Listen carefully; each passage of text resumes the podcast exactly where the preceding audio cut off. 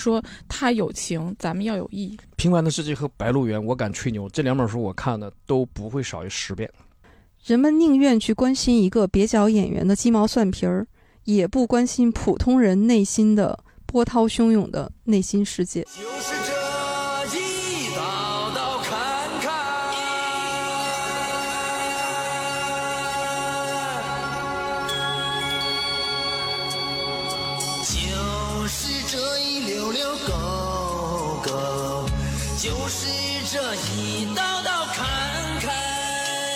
大家好，欢迎来到银杏树下，我是普洱猫。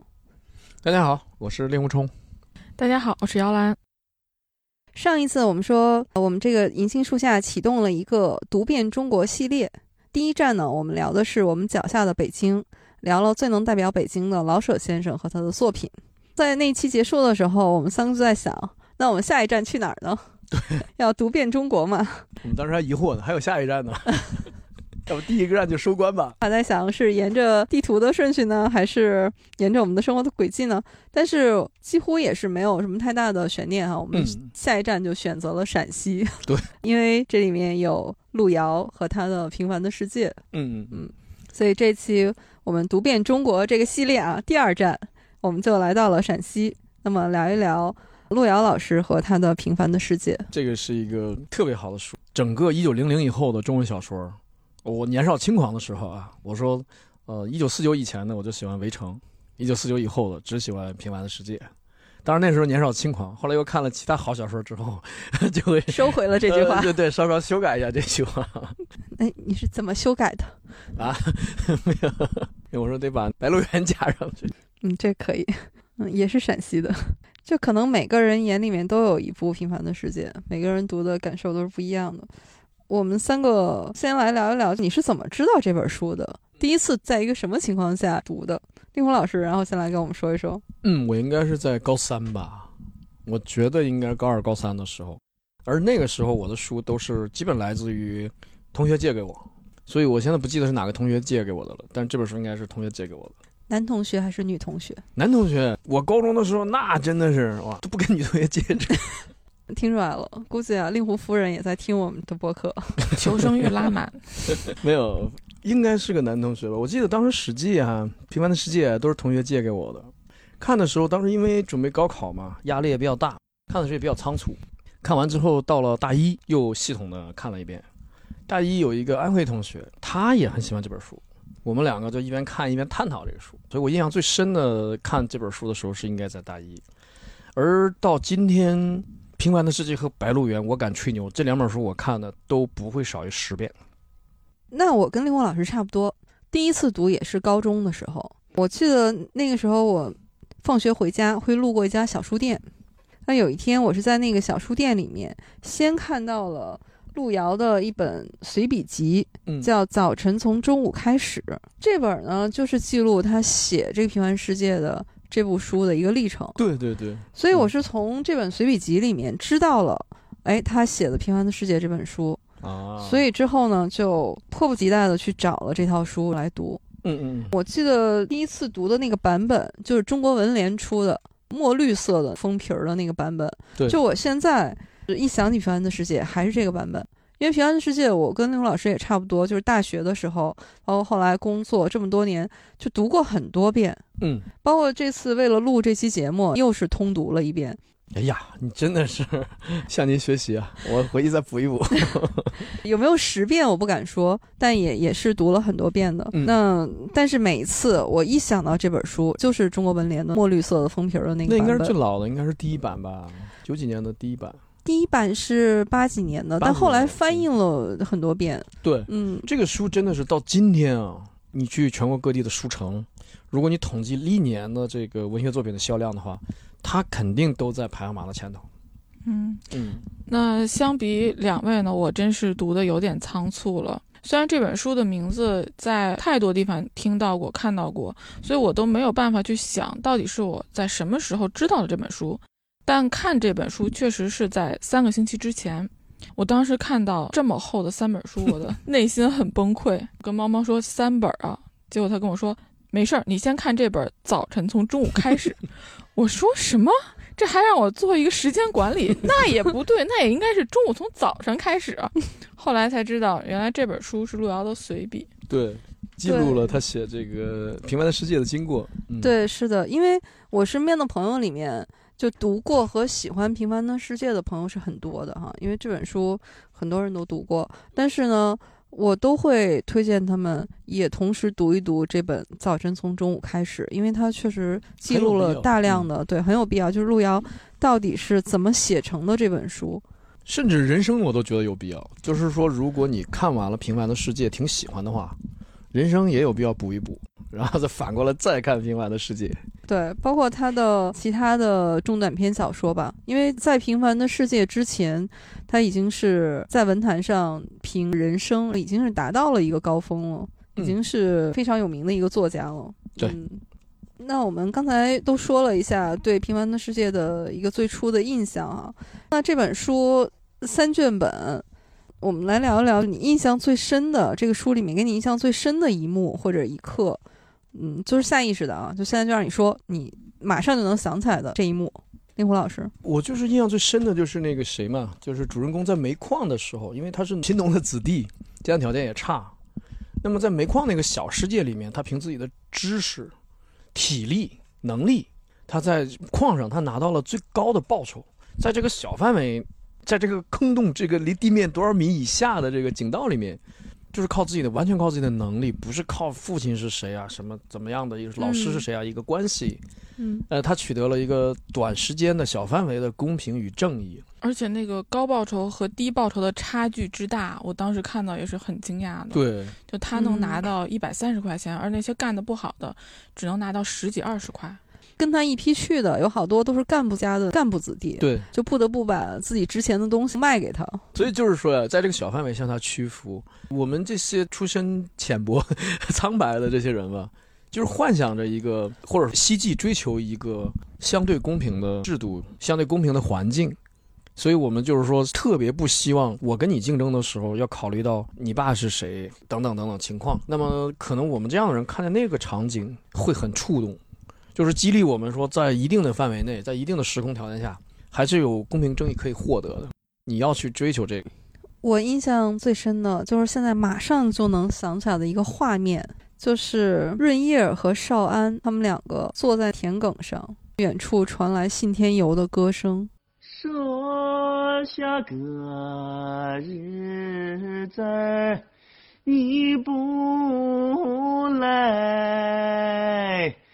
下盘上跑来，我的是沿海，桥头上骑马海下的，面对面坐着。我还想你。当时润叶是想表白，然后又羞于开口，就听着信天游的歌声从远处飘过，被他爸爸给打断了嘛。就每次回想起这幅画面，我就在想，如果就能定格在这一刻，多么美好！因为两个人此后相当于就是分离了，再也没有过坐在一起的这样的一个时刻了。对对，嗯，因为他们从小青梅竹马，我还记得。两个人就是好到连那个晚上，然后都要在一块儿睡，两家大人都得把他们送到一起。直到少安六岁的时候，孙玉厚老人给他一个小斧头，说：“那个你得跟爸爸砍柴去。”他说：“不，我要跟润叶去玩儿。”他父亲就说：“你是男娃娃，润叶是女娃娃，你得干活了。”当时那个书里面写说，他其实隐隐约约觉得这一天肯定会来的，但是这一天终于来了。但那个还是小的时候，不管怎么说，两个人还有过一段很美好的啊青春年少的时光，一起上学啊这些。但是就是最后一次两个人坐在一起分别了，那一刻给我的感觉是说，他们此后的经历，不管他们是幸福的，还是说经历了很多的波折和苦难，之后他们也有人生幸福的时刻哈。但是他们就再也不是那一刻，就两个人是那种。呃，少男少女就是那种少年的情愫的这个感觉哦。我第一次读的时候，我觉得读到那个时候是他们感情的这种悲欢离合，嗯但是再后来读，你就能读出那种人生啊、命运的这种造化弄人。还有就是有一个情节跟这个有点类似，就是金波他回青海去找养马场那个藏族姑娘 其实没有名字啊，她是一个没有名字的那个藏族姑娘，跟他对对歌嘛，就唱那个在那遥远的地方，但是最后也没有找到。他最后就是在那个青海那个街头，一遍一遍的唱在那遥远的地方。我每次读到那儿的时候，真的都会有眼泪流下来。哦，这是一种什么感觉？就是人，你总要有一天和自己的青春告别，在那一刻，你是真正的接受了我自己是一个平凡的人，我要去接受一个平凡的人生。这个世界不是以我为中心去转动的，对，总要有那么一天的，就是你再割舍不下，你再藏在心里，你总有一天要接受。可能可能就所谓长大，就是那一刻的事情。而且你，但你要是这么一说吧，我很赞同啊。就以嗯青春告别，一下特别触动我，想起另外一个情节，嗯也是我在这书里很喜欢的一个情节，就是那个少安哥结婚之后，因为他一直赞助兰香上学嘛，嗯少安哥结婚之后再给兰香钱，兰香就不要了，啊，对，那个场景非常触动我。然后少平跟他说，以后二哥给你钱，就是你刚刚说是青春的告别，这个是与少年的告别。兰香那么小的孩子，他就长大了。他就我哥结婚了，我哥有有嫂子了。虽然嫂子对我们也很好，是我们一家人，但是大家当中还有小家。这个一个上初中的女孩，她就明白这个道理了。对对，是的，是的。然后这个是，但是让少安哥非常的难过。少安哥说咋了？我结婚了就不是你哥了，他非常难过。但是实际上是家里人在保护他，不是拒绝他，怕他因为对这个大家，其实他已经付出很多了，怕他继续付出会影响他小家的和谐。你说到兰香啊，嗯也是我这次重读的时候一个特别深的感触，就是以前有一些情节，就在我看来都是一些就跟那过门戏一样细哈，就是对，嗯就是一下就会翻过去的，因为你主要看的是主人公的故事和他们的人生嘛。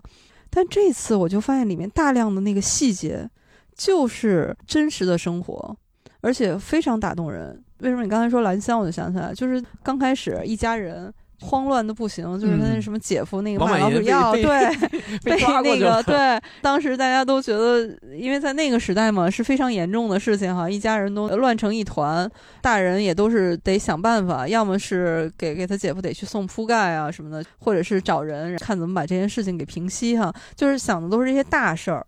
我第一次看的时候也是，你都是被这些大的情节所嗯牵动的，嗯但是这中间有一个细节，就是大家突然想起来说，哎，今天这猪没喂，哦，哦然后兰香在旁边说：“我刚喂过了。”就是他其中有一个小的描写，就说兰香他想说：“我现在大人都在忙，我帮不上什么忙，我就去割猪草，，然后去喂猪。出场的时候，他也是慌乱的，他喊他哥说：“咱家姐姐家出事儿了。嗯嗯，对，给大家的感觉就是就是个孩子，确实他那年纪也是孩子，但是到那个时候他让你惊讶，穷人的孩子早当家，对再小的孩子都是个女娃，但是你必须得在家里面承担一点责任。因为他大哥是六岁就去砍柴的，对 对，我经常跟我女儿说，我说你知道吗？你爸和你二叔，小学的时候放了学是要先干活的，放学让人写作业你还不写，你知道我们是要先干活的，干活才能写作业。关于兰香，我想起来的是另一段，就是他已经长大了，他要去上大学了，嗯然后大哥、二哥都给他准备了东西，二哥就非常细致，把他所有东西，包括女生才要用到的东西，全都给他准备了，还装在一个很好看的箱子里面。对，当时兰香就是感动的眼泪都要出来了，但是他想到大哥在旁边，他不能表现出对二哥太过感激，不然大哥心里要难受的。我觉得可能独生子女在读这个小说的时候，恐怕没有我们这些非独生子女体会深，就在这儿。是的，对，就在这儿，因为嗯我曾经跟朋友说，我弟弟买房，我出了很多钱，我甚至嗯，没出全款也差不多了。很多人就觉得这不太合适吧？你们亲兄弟是亲兄弟，但也不至于到这种程度吧？我说至于，我给他们讲了一个故事，就是我上大二的时候，我弟弟已经开始打工了，他没考上大学嘛。他打工的时候呢，有一天给我打电话，用那种 IC 卡，在那种大耳朵电话里给我宿舍打电话说：“哥，我在北京打工。”我说：“你在哪儿？在某某地方。”然后我说：“挺好啊。”过两天给我打电话说：“哥，你能来一趟吗？”我就去了。他看见我来了，就跟灶上说说啊，中午不要做我的饭了，我跟我哥去外面吃。我们去外面转转，在路边吃饭的时候呢，我就点了两份鸡腿盖饭，我记得非常清楚，一个八块钱，两个十六块钱，我两个就吃。吃完之后，我就递给老板五十块钱，就是当时得花花钞票嘛。老板找回三十四的时候，我接过来之后，我弟就说了一句说：“哥，这个钱能不能给我？” 我心里就有点不高兴。我说这你已经吃我一顿了，我一个月生活费才几百块嘛，你拿到三十四，但是他已经开口了，那就你花，我就把这三十四递给他。但是我没有想到，我没想到那天他为什么叫我来，他从口袋里掏出十七张一百的，跟我说：“哥，我发工资了，这个钱你花。”所以说，他就把他第一个月的工资全给我了。然后他跟我说：“他说哥，我这三十四块钱我够花一个月了。”所以我把这个故事讲给朋友的时候，朋友立刻就说：“说你弟弟这个事儿，这个房子你买，你应该买。你当时花他那一千七百块钱对他很重要。那是他的全部。对，而且他当时还没有成年，他还不到十八岁那时候。亲兄弟姐妹有时候他这个感情啊，它是非常微妙的，你是没法就完全解释出来了，就是没法用情理，就是用那个正理去解释的。你说他已经快三十了，他要买房，他当然没有说说哥你必须给我出钱，但是我作为哥，我说我必须出钱，这个道理是有的。但是如果他还指着我说哥你必须出钱，你妈你他妈还当我哥呢你，这是他不对。但是这个事情如果说平淡的叙述出来，说你为什么出那么多钱，很多人会质疑这个事儿，会不理解这个事儿。我只有把这个故事，把这层亲情明确的展示给他们，他才能理解。所以这个就是说回这个书的话，就刚才那句话，说会不会有一些呃独生子女看这个书有一点费劲，可能在这儿。没有没有，我作为一个独生子女，我在看这本书的时候，这书里面的很多爱情故事非常感人啊，但是我觉得那些亲情还有包括友情，嗯也非常打动我。也完全的理解。嗯，那这个其实很难得，我希望其他的独生子女朋友向杨老师学习，这是事实啊，就没有受过自己现实当中的这种亲兄弟姐妹的训练。就回到我跟我弟的时候，一起吃鸡腿盖饭，因为我们俩从小打到大，我们俩就是打架，为什么就抢鸡腿儿，就很难得吃一整只鸡，然后两个鸡腿，为什么两个鸡腿两个男孩要打架呢？因为我弟弟要吃两个，我当然要跟他打架，我要抢回来一个，我不是抢回来两个，我要抢回来一个，所以我们两个老打架。然后那天在吃鸡腿盖饭的时候，我说：“我说兄弟，这是咱俩头一次吃鸡腿没有打架。”然后他就脸红红的。那个时候他虽然连高中都没有念完，大学也没有考上，但是从那个时候他是长大了的，他也知道兄弟两个为鸡腿打架是不合适的，艰难的生活就过早的催熟了他。我弟弟是这一个瞬间让我感动，还有一个瞬间是以前他特别在意自己的生日。就是他自己记得自己生日，要求全家给他过生日。有一年我给他发短信，我说兄弟生日快乐，他跟我说，他说哥你怎么还记得？我都忘了今天是我生日。然后我就很惊讶，我说你是我当时没有说啊，我内心说你是怎么可能忘了自己生日呢？我还没有说，他跟我说，他说哥你知道吗？下个月我儿子就满月了。嗯，因为他哎当父他的亲了以后注意力，对，这两件事情在一块儿你就知道了，就是他年纪不大，但是他当父亲了，嗯，所以他就根本就不在意自己了，就他自己的生日就不重要了。那姚老师呢？这印象深刻的情节太多了，我现在一下能想起来的是红梅，她有一次偷了手绢儿，被抓起来了，被关在一个小屋子里面。少平知道了这件事儿，就想办法要去救她，去说人情，不希望红梅在这个事情上留下污点。这件事儿呢，还有之前他是救了一个落水的女同学，就这两件事儿，他可以互为映衬。他在去救那个女同学的时候，他是被困在了洪水里，然后少平冲过去的时候，对着他喊：“坚持一下，我来了。”然后他去救红梅的时候，他在心里面也喊：“坚持一下，我来了。”就当时看这个的时候，真的觉得特别感动，因为他跟红梅之前是有过一些懵懂的恋情，嗯但那个时候，他跟红梅之间恋情已经没有了，甚至连友情也说不上了。对嗯，好像还有个矛盾吧？有一点点感觉是红梅抛弃了他嘛，然后去和班长好了嘛。对，顾养民。对对对，等于有点 儿嫌贫爱富似的哈。但是呢，当出了这个事儿以后，然后少平还是一点儿都没有犹豫，然后就是去救了红梅。他想尽办法就是保住他的名誉吧，保住他毕业证儿。而且他那个书里面写的就是说，掏出自己的钱给那个店老板，就说你要记住，说这个手绢是他买的，不是他偷的。就性质性质就给他正过来。对对，因为他救了人家女儿嘛，然后店老板说什么也不收，然后说那个，但是最后不少平还不是不是店老板，是供销社主任吧？啊，反正是公家单位，那可是公啊啊，呃不是对对对不是对对对，私人小商店不是。私人的，对，啊是那个那个公交社对供销社。然后，但是他还是坚持把这钱留下了，就说你你一定要，虽然最后事与愿违啊，但是至少在那一刻，少平是把那个就是尽他自己最大的努力去保全了这个红梅的清誉吧。嗯，对，他不是出于爱情，就甚至不是说出于友情，他就是去救这个人，就是我的同学。出于他的善良，他嗯救了很多人。从你通篇看的话，他会帮了很多人，救了很多人，所以这个也是读书人的一个带引号的通病啊。就是有一种行侠仗义的这样的一哎个责任哎感在。有一个对，嗯有一个帮人的这么一个自我要求，就我做不到的话，我会觉得他都不知道，但我自己心里会愧。我晚上躺着睡不着，说今天那人，哎呀，我这是不是应该再给他一点钱？他会不会吃不上饭？他今天晚上会不会冻？会不会饿？你看少平后来不是把他的工资都给了那个被工头欺负的小女孩吗？对，然后让她回家，回家但是后来发现没有用，那小女孩说家里没钱，然后又被老爸给打出来了，对，还是跟那个个工头。嗯，没有。成年还。哎那行，那我们接下来说说这本书里面我们喜欢的人物吧。丁武老师最喜欢哪一个人物？我是难分伯仲啊，兄弟两个。我觉得大哥是呃从书里年龄推论的嘛，跟我父母正好是一模一样大，所以呢，就是说那个大哥有我父亲的影。我父亲也是家里特别穷，然后我父亲有两个哥哥，这两个哥哥在同一天考上高中，就是他们俩是同时上初三，参加中考全都考上了重点高中。这在当年这就相当于今天考上了状元对北大博士之类对的。对对，对八五，嗯，九八五。然后我父亲那时候上小学二年级，大伯和二伯就觉得说这个这个家是这个光景，这个就是 用书里的话说，我们东北不叫光景，但是平凡世界里一直叫光景，说家里的光景这么烂包，他们俩就有一个人就要退学去去打工去挣钱，但是我父亲在小学二年级就说你俩上学去，我我我打工去，就是我父亲是从小二年级就退学，就是干活挣钱。那真的跟少安的这个很像，很像他就是辍学，嗯然后供弟弟妹妹嘛。很像，嗯但我父亲是管两个哥哥，一直是九二年我大伯过世，我大伯的三个孩子，我父亲都管了，就给这三个孩子成家立业。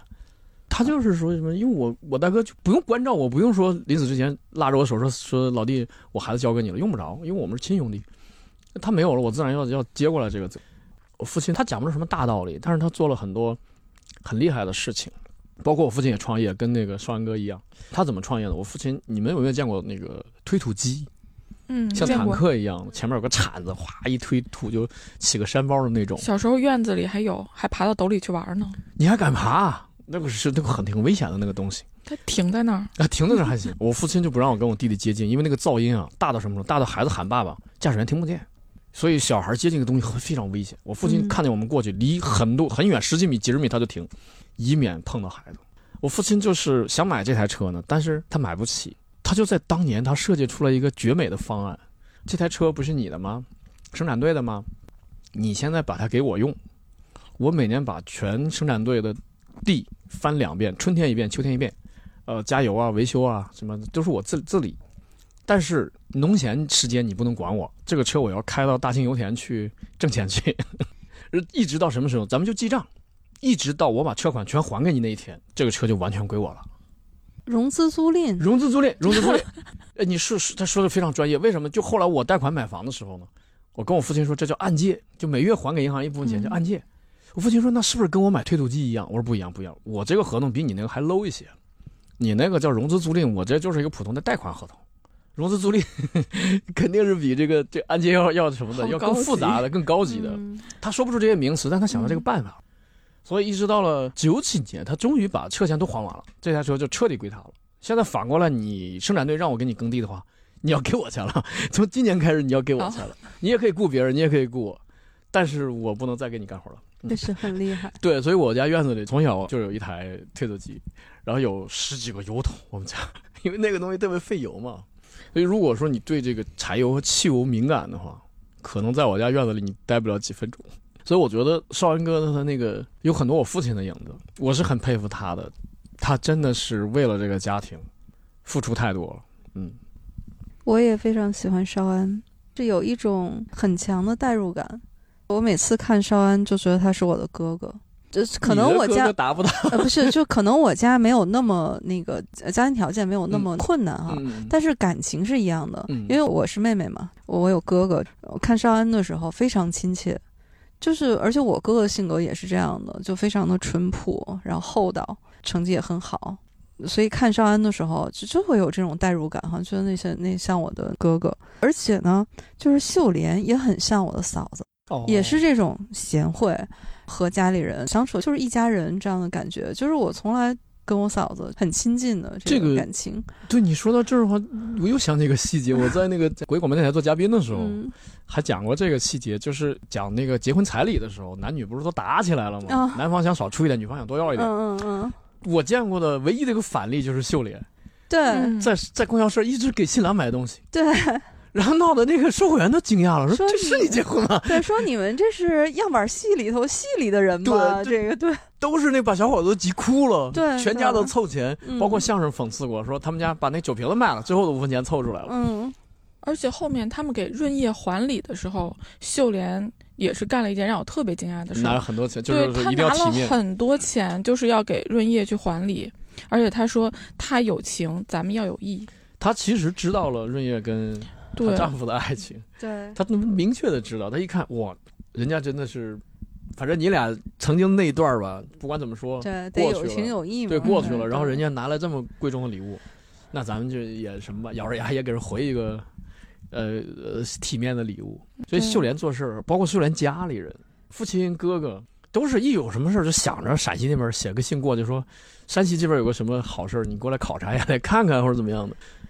我自己也是从小在大家庭里面长大，就整个《平凡的世界》里面，孙家这种大家庭的氛围就让我很亲切。对，所以少安和秀莲他们就觉得让我很温暖，而且很真实，就像我身边的人，就这样的情感，所以我非常喜欢他们两个。这个也是啊，我忍不住对这个作者不太满意的地方，就是他最后给秀莲安排了说让秀莲得了肺癌，这为什么呀？不需要啊，我觉得就是他操劳，再加上他不是创业是烧窑吗？是，但是我也觉得那这个是让我心里面特别难过的一个地方。嗯人生如此，我奶奶在我十五岁的时候去世，她也是肺癌，所有人都说你们家日子终于好过了，就过得很好了，然后你奶奶该享清福的日子。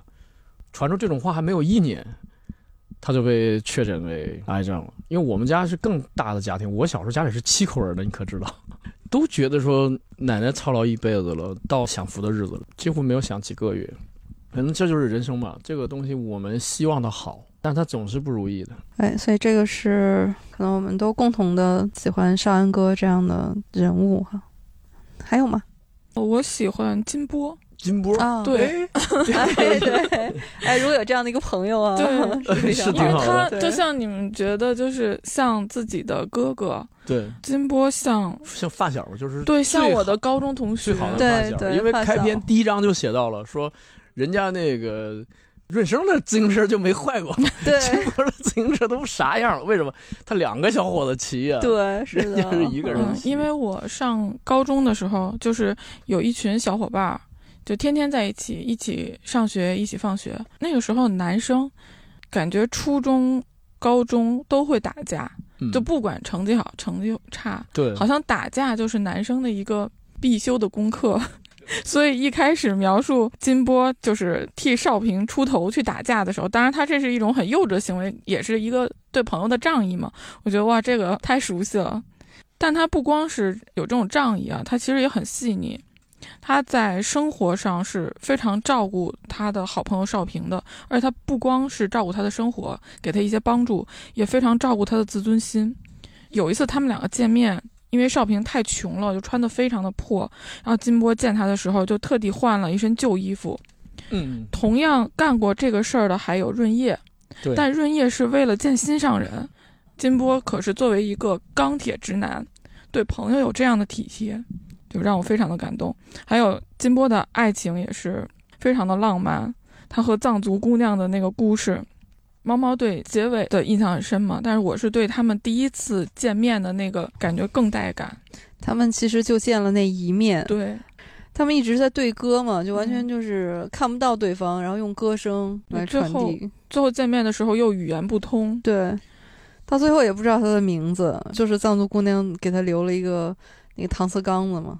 嗯，对，对，金波给我的感觉就是真性情中人，嗯，嗯非常喜欢这样的人。是的，他就像我们，呃，就金老师说，就是像我们的发小，就是那个对，和我们一起长大的。一个情商极其高的、极其为你考虑的一个发小，而家庭条件还比你好好不少。对，嗯、还能够在物质上也帮你一下。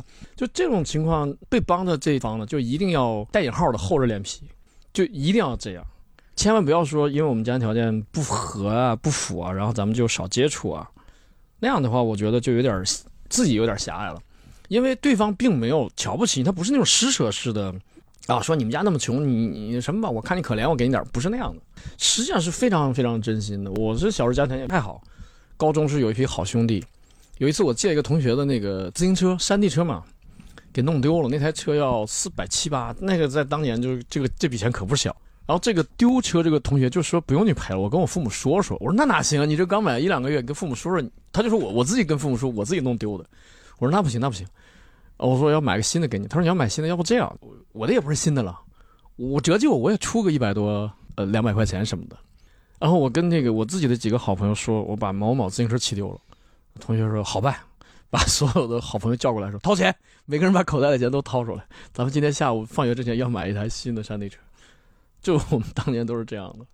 哎，不过刚才那位老师说到润生，这个也是书里面让我很欣慰的一个人物。就除了那些主角啊，其实润生在整部书里面呃是一个不太起眼的一个小配角，但是呢，我觉得他做的事儿，最后还是让人很感动的。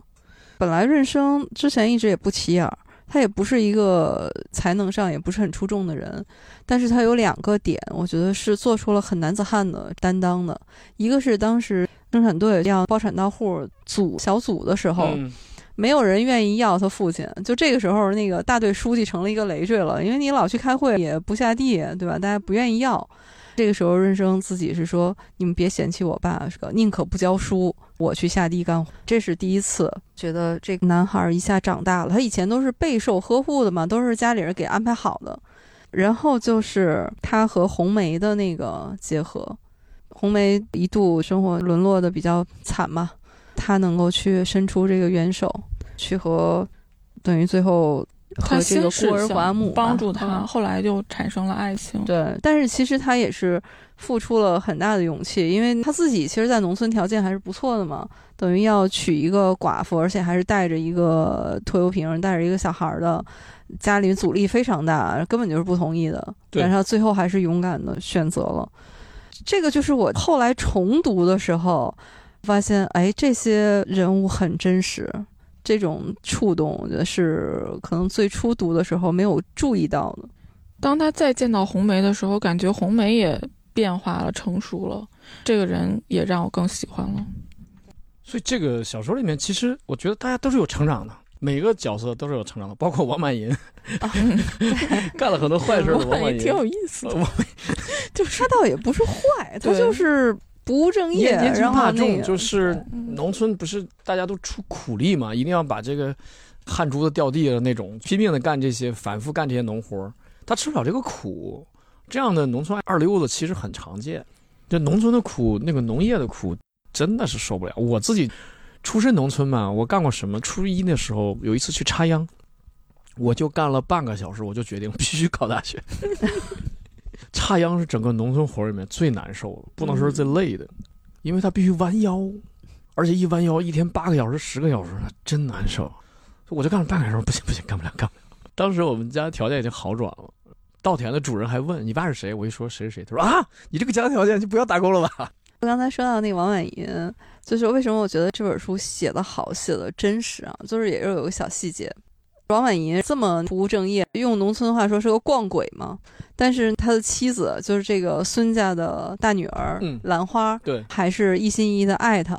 你怎么表达一个农村的一个就是妇女吧，对丈夫和对孩子的那个爱呢？路遥写了一个细节，这个王婉莹回家就终于放放出来了，然后回家嘛，这兰花说家里还有六颗鸡蛋，给你们三个一人煮两个。这个王婉莹和那个猫蛋儿狗蛋儿两个孩子，你看六个鸡蛋给他们一人俩，没有他自己的。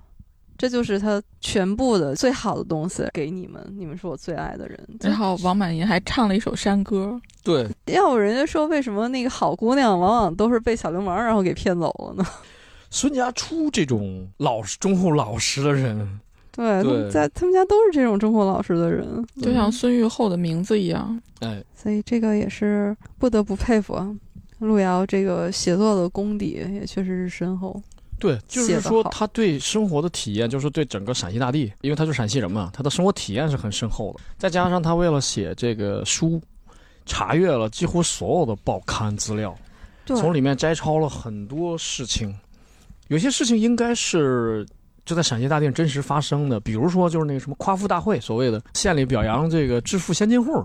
我觉得这些应该都是哪里的真实的，他可能在报纸上看见说本地在赞扬这个企业家呀，赞扬致富的，谁致富了，披红挂绿的，然后骑大马在这个人前展示一下。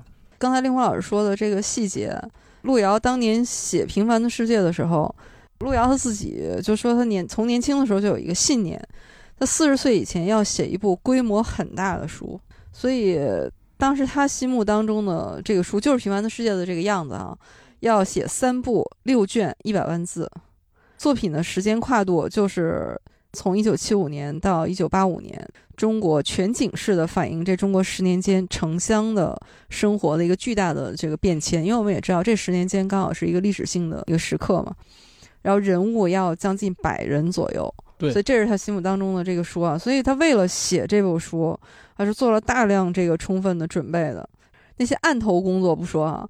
他从心灵上，他说为了写这部书，他特地去了一趟沙漠，有一种要告别红尘的这种决绝之心。啥意思？对，就是他说我就是做了一次心灵的试师，就是一定要把这部书写出来。所以这个是路遥为了写这部书，真的是呕心沥血。就是这个查阅资料，他是找了十年间的各种报纸，他自己列嘛，说《人民日报》《光明日报》，找了一种省报、一种地区报，还有参考消息全部的核定本儿。而且他就苦功夫，就是一页一页的看，有价值的啊，嗯对，就做摘抄。然后那时候也没有笔记本儿什么，也没有 电脑，对吧对，是那种手写的笔记本儿，然后他写。他说嗯后来他那个手指头就被那个报纸磨的，就毛细血管都都磨出来了，每翻一页都跟在刀上一样。你想他花的这个功夫，老话说得好，光看见贼吃肉，没看见贼挨揍。大家老看说这个书写的真好啊，他的付出的心血，他是几乎是生命啊，付出的代价是，呃，功夫和代价是极其大的。你包括《白鹿原》那个书，以后我们讲，为了写《白鹿原》，是反复的看蓝田县志，就历史上蓝田都发生过什么事儿，才能写出这本书。因为他这本书写十年间的中国城乡的这种巨大的变化嘛，你必须得建立在一个真实的环境里面，不能是虚构的。那这个真实是从哪儿来的？所以路遥他自己就是说，我生活可以故事化，但是历史是不能变造的，就不能有半点似是而非的东西。就你必须得彻底弄清楚当时这个社会历史背景，你才有可能在这种准确的状态底下去把这些人物的生活状态、精神状态在艺术加工出来。所以必须得是建立在一个非常坚实的地基上面的，不能是一个空中楼阁。所以这个是我觉得路遥的创作态度啊，我觉得直到今天，然后都是非常值得我们学习的。对对对，这个态度问题就是说，我们老是好像感觉很多成就都是比较轻而易举的，其实就跟奥运冠军啊或者什么的，你看见他比赛那几秒钟，你只看见那一点儿了，然后你看见他拿金牌、唱起国歌、身披国旗了，但是你真的没有看见他可能为这一刻已经练了十二年了。其实我们尤其在今天，物质极大丰富了，大家随便干个工作过得也蛮好。就很少有时候为了活下去或怎么样的那种拼搏，那种代价吧，已经不愿意再付出了。现在沉下心去做一件事儿，甚至不挣钱的事儿，这个都值得我们佩服的。就所谓的工匠精神，啊、为了传承一个东西也好，或者为了自己的一个爱好也好，真的是值得我们佩服的。还能够用十年时间去学一门手艺，或者是去写一个东西。而路遥老师，他从一开始他就已经定下这个目标了，就是我一生我要留下这个东西，而几乎他也是耗尽心血写出来了。这就一个问题，就是实际上就一个选择是生命和作品，你你选哪个？如果他不写这东西，他可能活到八十岁，活到九十岁，但是他写了之后活到四十二岁。也就是这部书成书之后两年嘛，也就对就对去，世所以他基本你可以认定是写这本书累死的。是我看在那早晨从中午开始这本书里面写到他写书的那个状态，尤其是到第二部、第三部的时候，就感觉你的心都是悬着的，就是你的身体已经这样了，还要写下去吗？而且他每天的工作量是非常大，十几个小时。对他给自己安排了非常紧密的日程，每天要写多少字？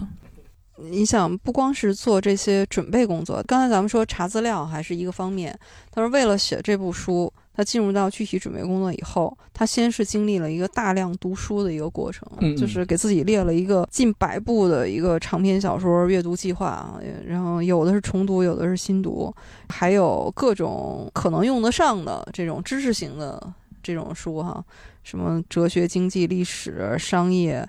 还有特别具体的，什么养蜂、养鱼、施肥、气象、造林等等吧，就是 包括 UFO，它那个那个什么都看是吧？对他那个书里面不是有一段还写到什么外星人第三类嗯接触嘛，等等。我一开始看到这个 UFO 的时候，我真有点惊到了。我说看这个干嘛呀？因为我是先看的早晨，从中午开始嘛。对结果没想到后来在书里还真的有。后来我又回想了一下，我小时候看了很多的科普读物，那个时候确实是关于外星人这方面的东西特别多，啊，就是热过热过一段儿。对大家都嗯相信这个东西，而且好像我读到了很多地球人和外星人接触的故事，但它并不是科幻小说。嗯，对，那当时还有科幻方面的杂志啊，什么《飞碟探索》呀，等等等等，正经的热过一段了。对，嗯，所以他这种准备的工作，刚才我们说的这些可能是资料上的准备。对他为了让自己能够充分的体验那个生活，就是刚才咱们刚开始说，林波老师，你说你印象最深的是煤矿那段儿，嗯你觉得写的非常真实吧？对那个是。他是真是沉浸式写作。他在写第一部的时候，他就让自己住在那个煤矿嘛，去了一个可能在煤矿里算条件还算可以的，但即便如此，说那个煤矿也是，如果赶上雨雪啊，可能都那个没有什么吃的，还得靠空投，蔬菜都很奢侈那样的一个环境，每天就是吃点馒头、米汤、咸菜啊，就这样的一个环境。所以他写出了煤矿，你看他用语什么的，那些煤矿的术语啊，嗯，他都很准确的，对，很正确的。煤矿的生活写的也很好，是不是那种今天的电影 电视剧编剧那种凭自己想象去写一个行业，对，他是凭自己去采风、去去研究才写的。对，就那一代的这个文文坛，就是或者说那一代的作家，可能都是这样，就是非常的注重这种去体验生活呀，然后去那个。我记得迟子健老师写额尔古纳河右岸的时候，他也是说，真的去那些鄂温克族的人的那些部落里面，去和他们一起生活一段时间啊，然后和他们去做这种非常深度的交流。嗯嗯嗯，嗯对。有时候你就看他的术语运用准确不准确，你就知道了，你就知道他是内行还是外行了。可能在路遥心目当中，这本书是他毕生必须要完成的一个目标，所以他是说写这本书，他为什么去煤矿？他说他就是抱定了吃苦牺牲的精神，他觉得在舒服的环境里，他写不出来这样的一部书，所以这个精神也是非常感动。我觉得路遥有一个理念也是非常打动我的，他就是说对这个文学理念的一种思考。嗯，他说真正有功力的长篇小说是不依赖情节取胜的，不是说你有惊心动魄的情节，你就能写成一部惊心动魄的小说。他说，作家最大的才智应该是能够在日常细碎的生活当中去演绎出让人心灵震颤的巨大内容。如果最后读者仅仅记住的是一个故事情节，而没有更多的收获，那这个作品就会流于肤浅。所以我们为什么说《平凡的世界》是一部伟大的作品？哈，直到现在都还是能够触动人心。不是说因为它篇幅长，也不是说因为它字数多。你看现在很多网上的小说，随随便便百万字不算什么，因为它就是靠字数和靠连载，对吧？但是可能就是像路遥说的，你最后能记住什么？你最后能收获什么？如果仅仅是只是记住了一个故事，或者只是读的时候很爽的话，那其实可能不是一部真正意义上优秀的长篇小说，甚至可能不是一部小说。嗯嗯，有道理，有道理。实际上就是说，这个《白鹿原》里也用过这句话啊，小说是一个民族的秘史，就是把这个民族的呃历史写下来。它其实是透过陕西大地上的一个小村子来写当年我们的改革开放初期，就是甚至是改革开放的前期酝酿，然后再加上这个经济复苏，大家能吃饱饭，甚至能吃上白馍，就在写这个过程。在今天看来，其实才过去三十多年、四十年吧。嗯，四十年，对，但是其实你看，就是这么长时间，其实历史的遗忘速度是非常之快的。你不要说四十年，就四年以后，大家再接受都有点难了。说啊，当年曾经吃不上白面吗？当年曾经五分钱可以在中学食堂买一个菜吗？这已经没有人相信了。五分钱，现在连五块钱都买不了一个菜了。我看到一九七五年到一九八五年这个时间段的设定的时候，我突然意识到，这个正好是我出生前后的那十年。那这么来说，这个故事离我们的生活其实从时间上是不远的。你感觉远，是因为这几十年中国发展的太快了。哎，就是这个问题。但是那个时间呢，正好是这种发展的起点，对，就是一个从那个时候开始有巨大变化的。正因为这个是一个起点，所以大家就是因为今天发展太快吧，肯定是好事儿。但这个好事带来的冲击呢，是使你能够接受明天更好。我们现在就是说什么星际穿越呀、飞船呀、上上那个其他星球啊，我们都觉得其实可以实现啊，应该很快就实现啊。但是你告诉他，过去在你身后曾经有过一段全国呃很多人都吃不饱、穿不上衣服的那么一个年代，啊，反过来会惊讶说不会吧？那个时候应该也工资没有一万 好几千吧？就是大家不太愿意接受，有点奈何不食肉糜的意思。有一点儿，对，虽然那个是贬义词啊。我我不想把它说成贬义词，我只是说，一代年轻人他想象不到那个时候的难度在哪儿。比如说你有钱，你现在穿越回去，你带着一万块钱，你穿越回去，你会发现你买不到东西啊，嗯，嗯，没有地方卖啊。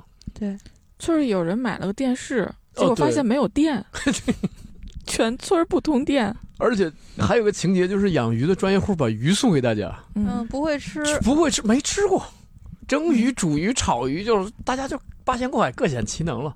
还把喉咙卡了。因为没吃过嘛，所以这些情节都真的都太细腻了。我现在带我母亲旅游，有一个很大的问题，就因为老太太一辈子所吃过的食材太有限了，所以你知道到哪里给她吃一个她没吃过的东西，她坚决不品尝，她进入一个认知的陷阱。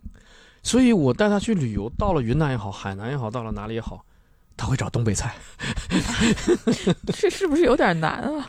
不难，不难不难 不难，好在我我大东北的烧烤，但是在海南，在云，因为你到云南有时候你会特意吃一点当地才有的那种呃植物类的，你要说动物类的，可能说呃荤腥或者那个油的味道你接受不了，你要是那个云南的那个虫子，我也受不了。不是虫子，一些花菜啊，一些少见的植物，云南山上才有的，它也是蘑菇什么的，嗯，不敢尝试，就说嗯，我还是不吃吧。所以给我气的，我说我不带你出来了，带你出来了什么也吃不成。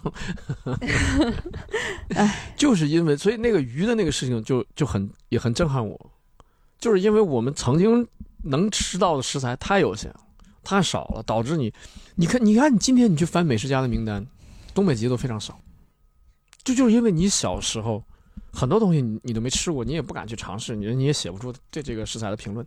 嗯，所以你看，陆文夫先生写美食家是吧？他是 江苏人，对，必须得是这些几代富裕的。这个这个曹丕说嘛，一世长者之居处，三世长者之服食。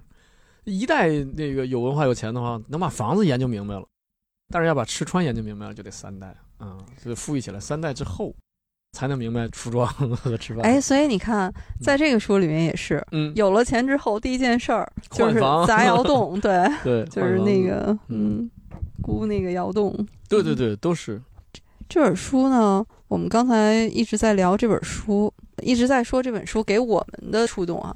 当年《平凡的世界》这本书，它自身的这个文学成就就是非常高的。嗯，对，啊，我们都知道《平凡的世界》呢，它是获了茅盾文学奖的。嗯嗯，茅盾文学奖，我觉得这个，呃，可能大部分朋友也都了解哈，我们就不过多的来介绍了。但是稍微说一句，就是茅盾文学奖呢，是根据茅盾先生的遗愿吧，他的二十五万元的稿费捐献出来设立的长篇小说奖项。那么直到现在，虽然毛奖有争议，但是还是要承认，它是目前长篇小说里面的就是最高奖项。就对在我们国内的话，哈，嗯，绝对是一个，就很多作家都是以得毛奖为荣嘛，这个是，呃，目前还是一个最高的一个高峰。平凡的世界得的是第三届，就是这么说可能没有什么感觉啊，但是那一届真的也是明珠璀璨的一届。哦，嗯，你看平就是竞争很激烈是吧？呃一个竞争很激烈，就是得奖的嗯。有很多也是我们耳熟能详的，我觉得哦。估计大家也都读过，哦。比，如说那个林立老师的《少年天子》，对，嗯。嗯，霍达老师的《穆斯林的葬礼》，哎呀，这个我也是看过两三遍了。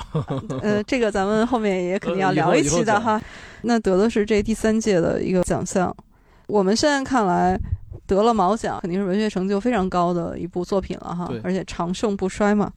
但是特别有意思，当年这部书刚写出来的时候，嗯其实在文坛还是备受冷遇的。当时不看好，这跟潮流有关吗？有点关系。这种写法，人生啊，平凡的世界啊，嗯，它不是那种好坏对立、黑白分明、你死我活，不是那种激烈的东西。以前大家都喜欢，就是中国人，比如说听评书也好看戏也好，谁是好人啊，谁是坏人啊，要把这个角色给你分清楚。可他的书里，你看有有时候有很多有那什么吗？大奸大恶之徒吗？没有，有些自私自利的时候为自己搞点小利益的，这是有的。呃，包括人生也是这样，平凡世界也是这样。所以有些看惯了那样的作品的读者，就会就会在这书里找，你告诉我这书里谁是坏人，我怎么去鉴定你这本书里的好坏的这个分类？看不到，所以可能那个时候这样写，接受起来有难度。也和那个时候的文坛的潮流确实也是有点关系。八十年代那个时期，整个的文坛是一个求新求变的一个时期。你记得当年那个马尔克斯的《百年孤独》，一下把魔幻现实主义 带入到了中国，风靡一时。所以呢，当时《平凡的世界》，路遥他是非常坚定的说，我这个是用现实主义的手法来写，因为它就是一个现实主义的故事嘛，就是平凡的普通人的故事，然后来折射当时十年的一个整个社会历史背景的一个变化，所以说肯定得用现实主义手法。但是这个手法在当时来看，就是比较陈旧的，所以就是特别戏剧性。路遥他的当时成名，是因为《当代》杂志 一个纯文学杂志啊，早期的小说都是得到了《当代》杂志的这个支持的。但是他《平凡的世界》去向《当代》投稿的时候，是被《当代》杂志退稿了。而且当时很多文学界的评论人士啊，都是表达了说对这部作品比较失望。嗯，对路遥本人也表达了比较失望，所以当时路遥还是备受挫折吧。嗯，而且当时最后是花城杂志就勉强把第一部给登了，文联出版社当时是把第一部给出版了，对就是都是不是那么不是那么顺利。好像文联的编辑去陕西开会出差之前，领导还跟他说说路遥的稿子咱就不要了，好像有过这样的，就是说他这个稿子在几个出版社都转过了，大家都不要了，咱也不要了，似乎有这么一个小插曲。但是编辑到了陕西之后看了很感动，很喜欢，还是就在文联内部就打了申请单。反正刊登和出版吧，嗯，不是那么一帆风顺。但是非常戏剧性的是什么？就真正改变了平凡的世界的命运的，反而是广播。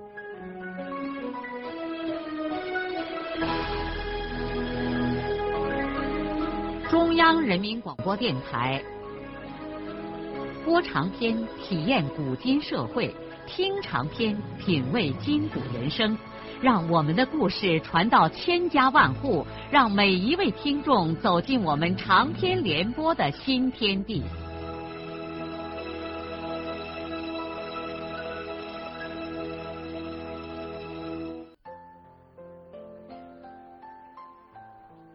听众朋友，从今天起，我们就为大家安排长篇小说《平凡的世界》，作者路遥，由李野墨演播。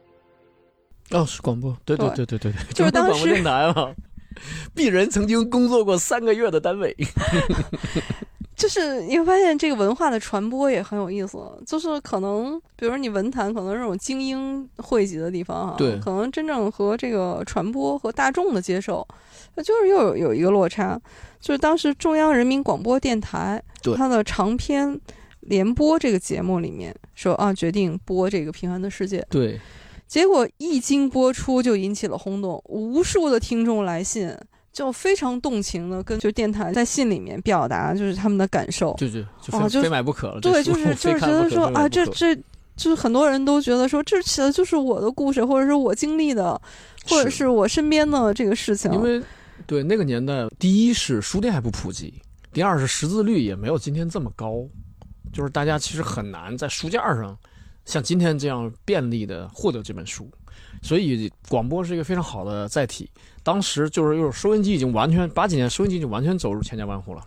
所以这个是广播的热播，然后带动了这个小说的销量，让这个小说等于是走进了千家万户。对，就李老师，就李野墨老师播的也好，好像还特意学了一下唱《信天游》里面的一些曲子，他还得给你唱啊。现在我我可以在那个就这种音频平台上还能搜到，能搜到全本、呃、这这个全本的，嗯。就这个演播的时候还挺有趣的，就是第一本是第一集啊，演播的时候还是拿着书讲的。李野墨老师，对李野墨老师，到了第二本的时候就根本没出版。我们出版界有个词儿叫“清样”，什么意思？就是我们已经把错别字、什么编校都做完了，错别字调完了，这时候呢，把这个清样打印出来，寄给作者，让他再看一眼。如果他签字了，说这个清样我同意了，那这个时候才可以下印厂印刷。我们最后这个稿子叫清样。所以这个第二本就是靠清样就播了，第三本干脆就靠手稿了，就根本就没有进入到这个编校加工，也没定稿了。要在出版社定稿啊，就是可出版状态，还没有到可出版状态。这个第三集就是这样就播讲出来了，因为这个听众实在是太着急了，根本等不了，就赶紧给我播吧。所以他是写作的速度在拼命的赶这个。播讲的速度，对你你没，要不然就没有什么了，没有储备粮了。你再不写的话，我们播什么啊？所以这个书是这样火起来的，就等于第一本的时候还不是那么热，到第二本大家就等不了了，就那有清样，有出版社有清样了，好，有清样就播吧。第三本就更火了啊！到今天这个书都是长盛不衰的。有时候一些还活着的作家的东西，我有点谨慎的去买，就是因为这本书。就这样的一个作者去世三十年的一个书，每年还在畅销榜上，这不就是大浪淘沙，代表着所有的，呃，读书人、爱爱书人，是很认可这本的吧？这本书也是创造了一个奇迹。你看，《平凡的世界》在豆瓣上的评分九点零分，在各大高校的图书馆的借阅榜上也是经常排名前三的，而且在目前图书的经销市场上也是长久畅销。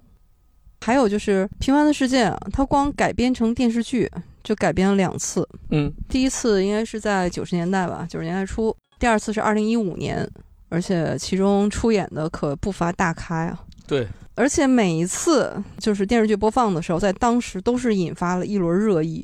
所以这个我觉得这本书也很适合改编成电视剧，因为我们曾经有一段，或者说有那么，呃，只要相隔一段时间，就会有一部描写改革开放的。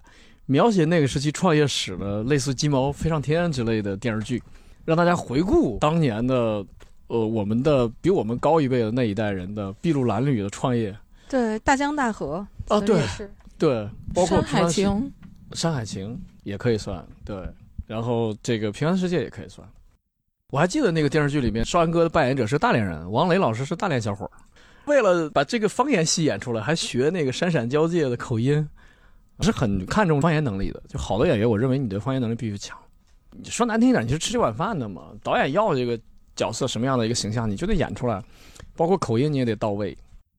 所以有的时候我也在思考，就是这一部八十年代的作品，就在当下我们这个时代，它会不会有过时的感觉？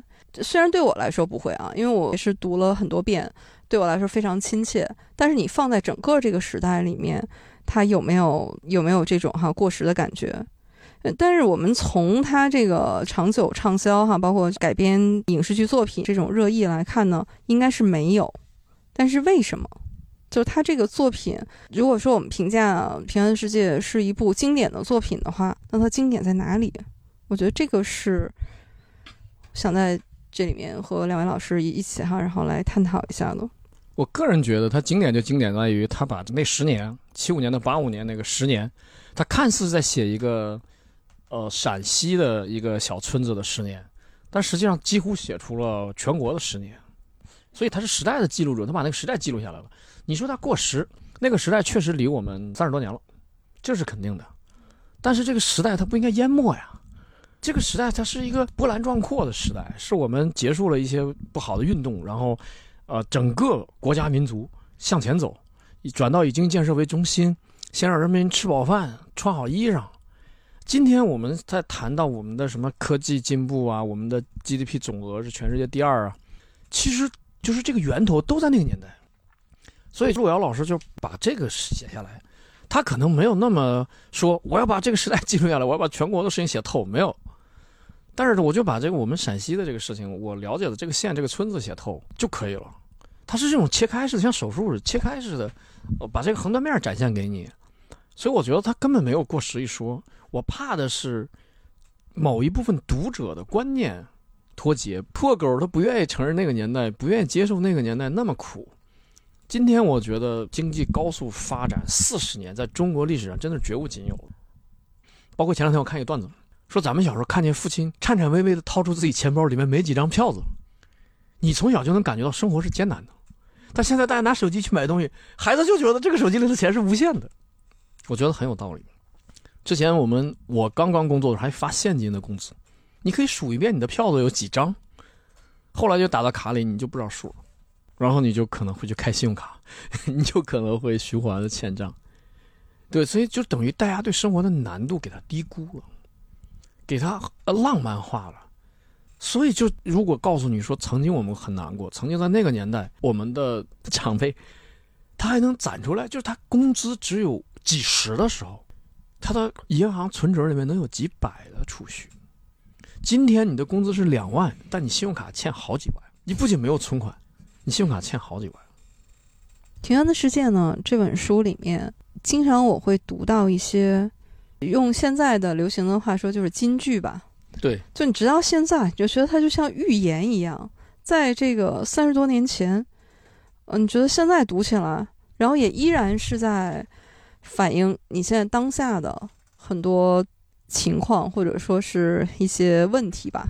比如说，这本书里面路遥写到一句说：“人们宁愿去关心一个蹩脚演员的鸡毛蒜皮儿，也不关心普通人内心的波涛汹涌的内心世界。”嗯，对你看，就是现在 这不就是 这不啊就是现在历历在目。某明星出事儿？对，就是，嗯，你发现是一样的。虽然时代在变化，但是有很多人性里的东西，它终归是有一些永恒的，或者说是规律性的。没错，尤其是呃之前吧，就就封建社会那个时代，能够青史留名的，你看我们看了二十四史，那一共人名有多少个？可是古往今来，我们全中国的人口应该有，应该有，就是从从古到今啊，应该有上百亿了，甚至更多了。但是青史留名的有多少人？我们要感谢今天这个时代，媒体是很发达的，而且我们还出了一个现在才有的一个很好的一个形式，叫口述历史。就是有些人你能去用口述的形式，把他的个人的历史、他家族的历史给他固定下来，所以今天我们能留给后代资料资源会更丰富，会更多，不像过去只有史书上那几个人留下了，一个朝代可能只有几百个人留下来了。包括在这部书里面，一个普通的人、平凡的人，他怎么样去改变自己的命运，然后要抓住每一个来之不易的机会，去努力的奋斗，你才有可能去过上可能在当时来看是相对好一点的，或者说体面一点的生活。其实我觉得这个是对每一个普通人，在你任何一个时代，可能都是一个永恒的课题。你都是要很努力去，对，你才有可能去获得一个看起来是平凡的普通的生活。这不是那个鸡汤文吗？就像鸭子一样，这腿在水底下不停的蹬，然后你在那展现出来优雅的在水面上游。哎，我第一次看到这句话呀，好嗯像是黄西老师在他的那本那个自传里，《黄瓜的黄，西瓜的西》里，他说这是一句美国的谚语。是吗？嗯，然后上哦一次看到类似的这句话，应该是在期末那个 新年的那封信里。你被单口演员毁了，你知道吗？你本可以做一个正常人的。我是觉得这种精神内核其实是没有变化的，对对，它永远都是在激励着你。我们可能是绝大多数人生来你就是一个普通的人，一个平凡的人，但是你怎么在一个平凡的世界里面做出不平凡的贡献。或者是说能够获得你自己内心里面的那一份追求的成就感也好，哎。或者说你自我的价值实现也好，对对，其实都是需要你去不断的、非常坚定的去努力的。对对对，不要就是说，就觉得我们今天这个时代就容易，那个时代难，可能就是说，因为它处的时代不好，物质贫乏。不是的，今天有今天的难处，今天有今天的向上奋斗的需要做的事情，所以我们投入的辛苦程度可能差不多。是的，而且这个书里面，我觉得还有一点特别打动我的，其实我觉得是，呃，我们在什么时候呃都是在考虑的，就是人对于物质的追求和对精神上的追求，这两者之间，就是你发现在《平凡的世界》里面，孙少平在他那么困苦的时候。小霞跟他说：“要养成看报的习惯，每天你就是一个中学生，你也要关心外面的大事，对对外面的世界，对对他影响非常深。对，虽然我们现在这个时代，你感觉上好像信息触手可得，但是实际上对我们的这个要求是一样的，就是你怎么样能在一个追求我自己物质生活上面哈，一个相对体面的生活的同时，然后你不放弃自己精神上的追求，我觉得这个其实是一个可能人生要不断的自我修养的一个过程。少平，我是奇怪啊，奇怪啊，因为我我说那个少安哥有我父亲这个经历的投射，但是我怎么觉得虽然少平他们哥俩没差几岁，但是我怎么感觉我自己的一些经历跟少平有的时候能够互相印证。比如说，他也是看到人家有一本书《钢铁是怎样炼成的》，他就要借回来看。呃，我也是这样，因为小时候家里没书，也是去借来看。所以就是说，在那个物质极其的匮乏的年代、匮乏的家庭里面，就是大家所有人会说啊，连饭都吃不饱，还还还还攒钱买本书。但是我觉得我做得出来，少平也做得出来。就是你可能把精神方面的追求，呃，把它放在物质追求之上。所以这个怎么说？我觉得都有道理。你要说先填饱肚子再说，也有道理。但是我们宁可忍饥挨饿，包括富兰克林自传里也写到这个，他特意不吃肉，为什么？就是攒下钱去买书。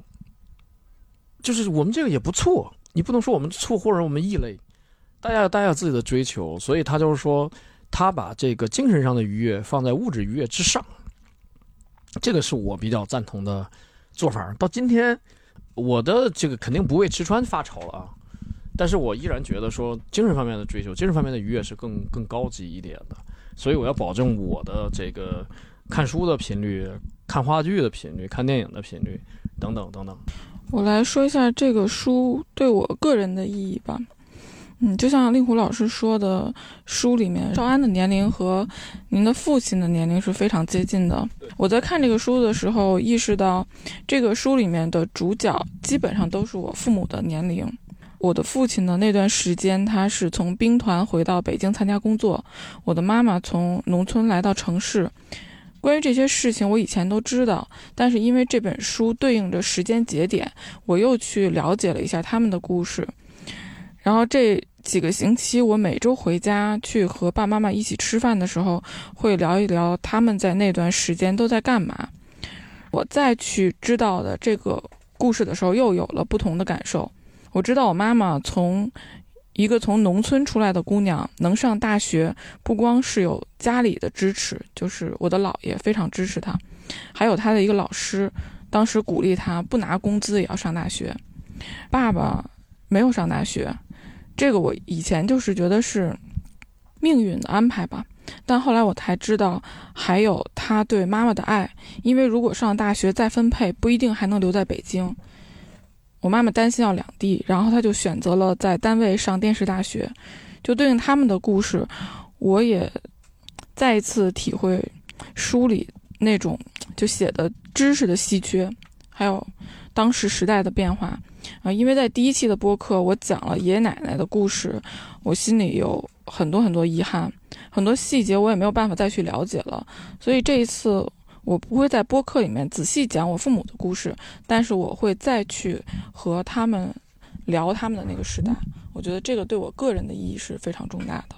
嗯，我觉得这个确实很有意义，因为我们对父母的了解其实是远远不够的。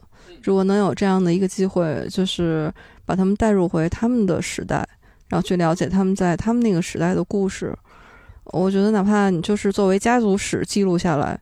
这个意义都是非常巨大的。对对对，对做家庭内部的口述历史。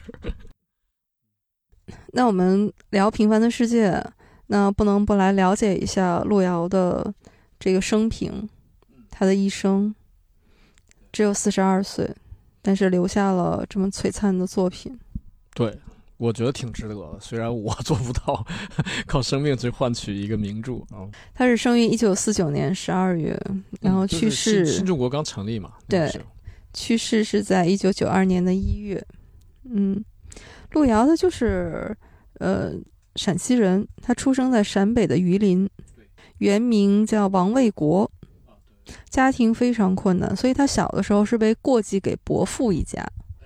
但是伯父一家其实也很难，所以他在中学的时候呢，是家里要供不下去了嘛，是想让他辍学的，但是他就是拼命的学习，最后是在中考的时候考了第一名。你会发现在《平凡的世界》或者他写的其他的他的中短篇小说里面，到处都是他自己生活的影子。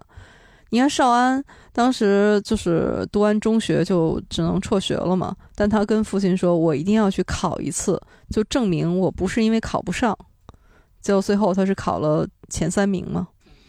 嗯，所以这些都是他的有他自己的生活来源呢。而且在当年那种大家经济条件那么不好的时候，真的是有很多我我的长辈里就有，就是就是学习条件特别好，但是到了考试那天呢，家长不让你去考，为什么？怕你考上，怕你考上，因为家里实在没钱给你念书，所以就念到了最后考试那天，让孩子就哭说：“你让我考一把，让我证明一下，哪怕考上我不去念。”那家长就是狠心就不让去，因为真考上了，真的是再不忍心说，你通知书都来了不让你去。哦，这个我我是有个长辈有这经历的。我特别佩服路遥，他写《平凡的世界》的时候，其实他已经是可以算是功成名就了。当年他的中篇小说《人生》已经是达到了一个高峰了。哦，那个现象级的，全国都热议的一个，对，而且拍成了电影嘛，对那部电影也是嗯非常热门的那个电影。对。所以在这种情况下，他还能潜下心去，说用那个很长的时间，就是等于呃再重新回到籍籍无名，呃，然后把这个书写出来，就很难得。啊，《平凡的世界》他写了六年。对，他说他写完那部书，第一件事儿是把他手里的笔就扔出去了。说那支笔他是六块钱买的，说六元六年。他说这个谐音就是说好像冥冥中是注定的一样，所以第一件事儿把那笔扔出去了，觉得自己我要知道他扔出去，我给他捡回来，神笔啊！这是我也写一本好小说。但是他其实，在写《平凡的世界》这部书的过程当中，就身体就已经非常不好了。中间也是，我觉得他冥冥之中意识到了，就是说命与书 只能二选一了。对，当时他自己就是说，他有一种真的是在向上苍呼唤你，让我把这部书写完。因为他说他当时最怕的就是像曹雪芹、像他的柳青老师一样写不完，嗯就没有完成自己的心目当中那部大书。所以当时他的身体已经非常糟糕的情况下，他还是把《平凡的世界》写完了。但是写完之后，他的身体就每况愈下了。基本上写完之后两年吧，他就去世了。对，网上还有那段子嘛，他生活条件也没改善，就是说他来北京开会都没有钱，老让他弟弟去借钱。当然那不是段子了，他他弟弟说：“你可千万别获了诺贝尔文学奖，你获诺贝尔文学奖，你去外国开会去，我上哪儿给你弄这个外汇去？”这都是很悲哀的事实。今天当段子讲，在当年来说很心酸了。哎，不管是当作家还是我们做什么工作，还是保重身体。我觉得作家啊，得像村上春树一样，每天跑跑步。还要活得久一点，活得久一点，到最后你会发现你成了国学大师。只要你的岁数不到，你当不了国学大师。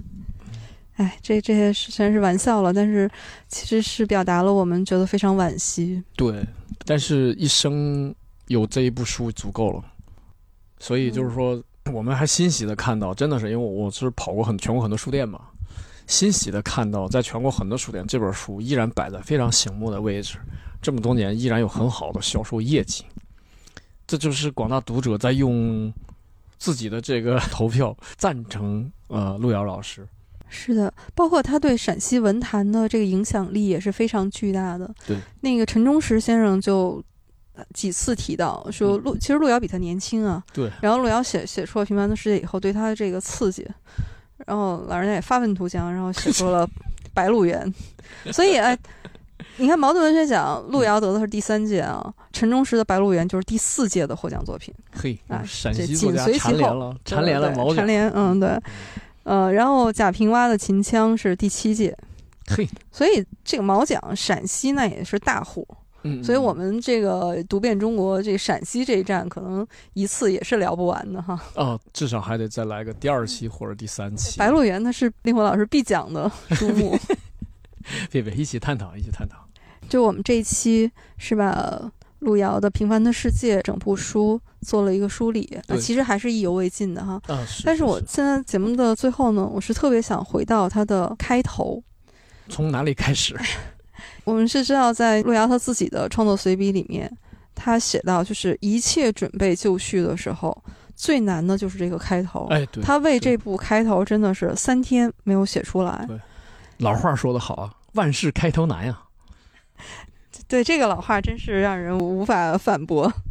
网上有过那种什么一百部经典小说的开头啊什么的，嗯，路遥说，开头第一章、第一自然段、第一句话、第一个字，一切都是神圣的，因为它也是真正最重要的。说整个奠基你整本书的这个叙述的基调和语言的节奏，所以就是这个开头真的是最重要的。这三天，他就说开始的时候，他这个基调可能满篇，然后都是写的充满哲理，最后把自己都给吓跑了。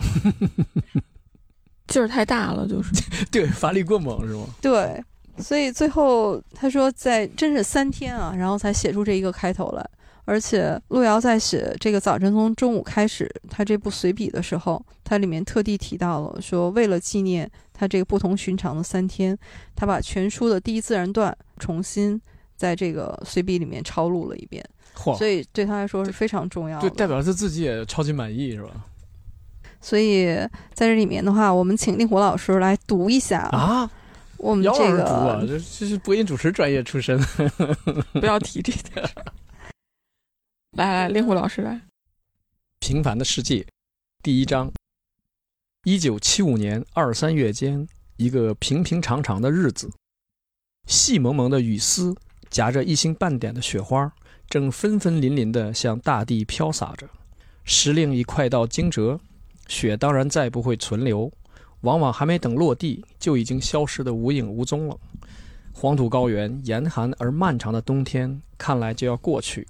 但那真正温暖的春天还远远没有到来。在这样雨雪交加的日子里，如果没有什么要紧事，人们宁愿一整天足不出户。因此，县城的大街小巷倒也比平时少了许多嘈杂。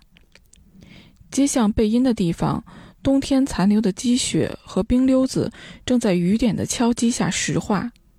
石板街上到处都流淌着肮脏的污水。风依然是寒冷的，空荡荡的街道上，有时会偶尔走过来一个乡下人，破毡帽护着脑门，胳膊上挽一筐子土豆或萝卜，有气无力地呼唤着买主。哎，城市在这样的日子里，完全丧失了生气，变得没有一点可爱之处了。只有在半山腰县立高中的大院坝里，此刻却自有一番热闹景象。好，那我们读遍中国陕西站的第一本书《平凡的世界》，今天就聊到这里。嗯啊，意犹未尽啊！对，确实还是有很多想聊的。对，朋友们要是有什么话题的，给我们留言，没准哪天我们出个番外，把大家留言的问题我们再讨论一遍。可以，可以，这本书让人感动的地方太多了。对，对我相信应该也会引起很多大家的共鸣，也欢迎大家在评论区留言，我们大家共同交流。那我们今天这期节目就到这里。那还是老问题，下一站去哪儿？想到什么讲什么。好的，或者嗯，实在不行就白鹿原吧。也可以啊，可以啊。行行，今天好的，先到此。好，那今天就先到这里，好感谢大大家，嗯，嗯拜拜。拜拜。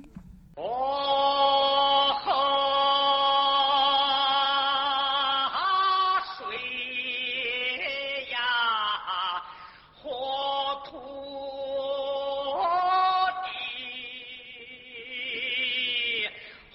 地，路遥的长篇小说《平凡的世界》今天就播送到这里。您听了以后有什么感想、体会和建议，欢迎来信告诉我们。来信请记中央人民广播电台听众工作部邮政编码幺零零八六六，请明天继续收听。节目编辑。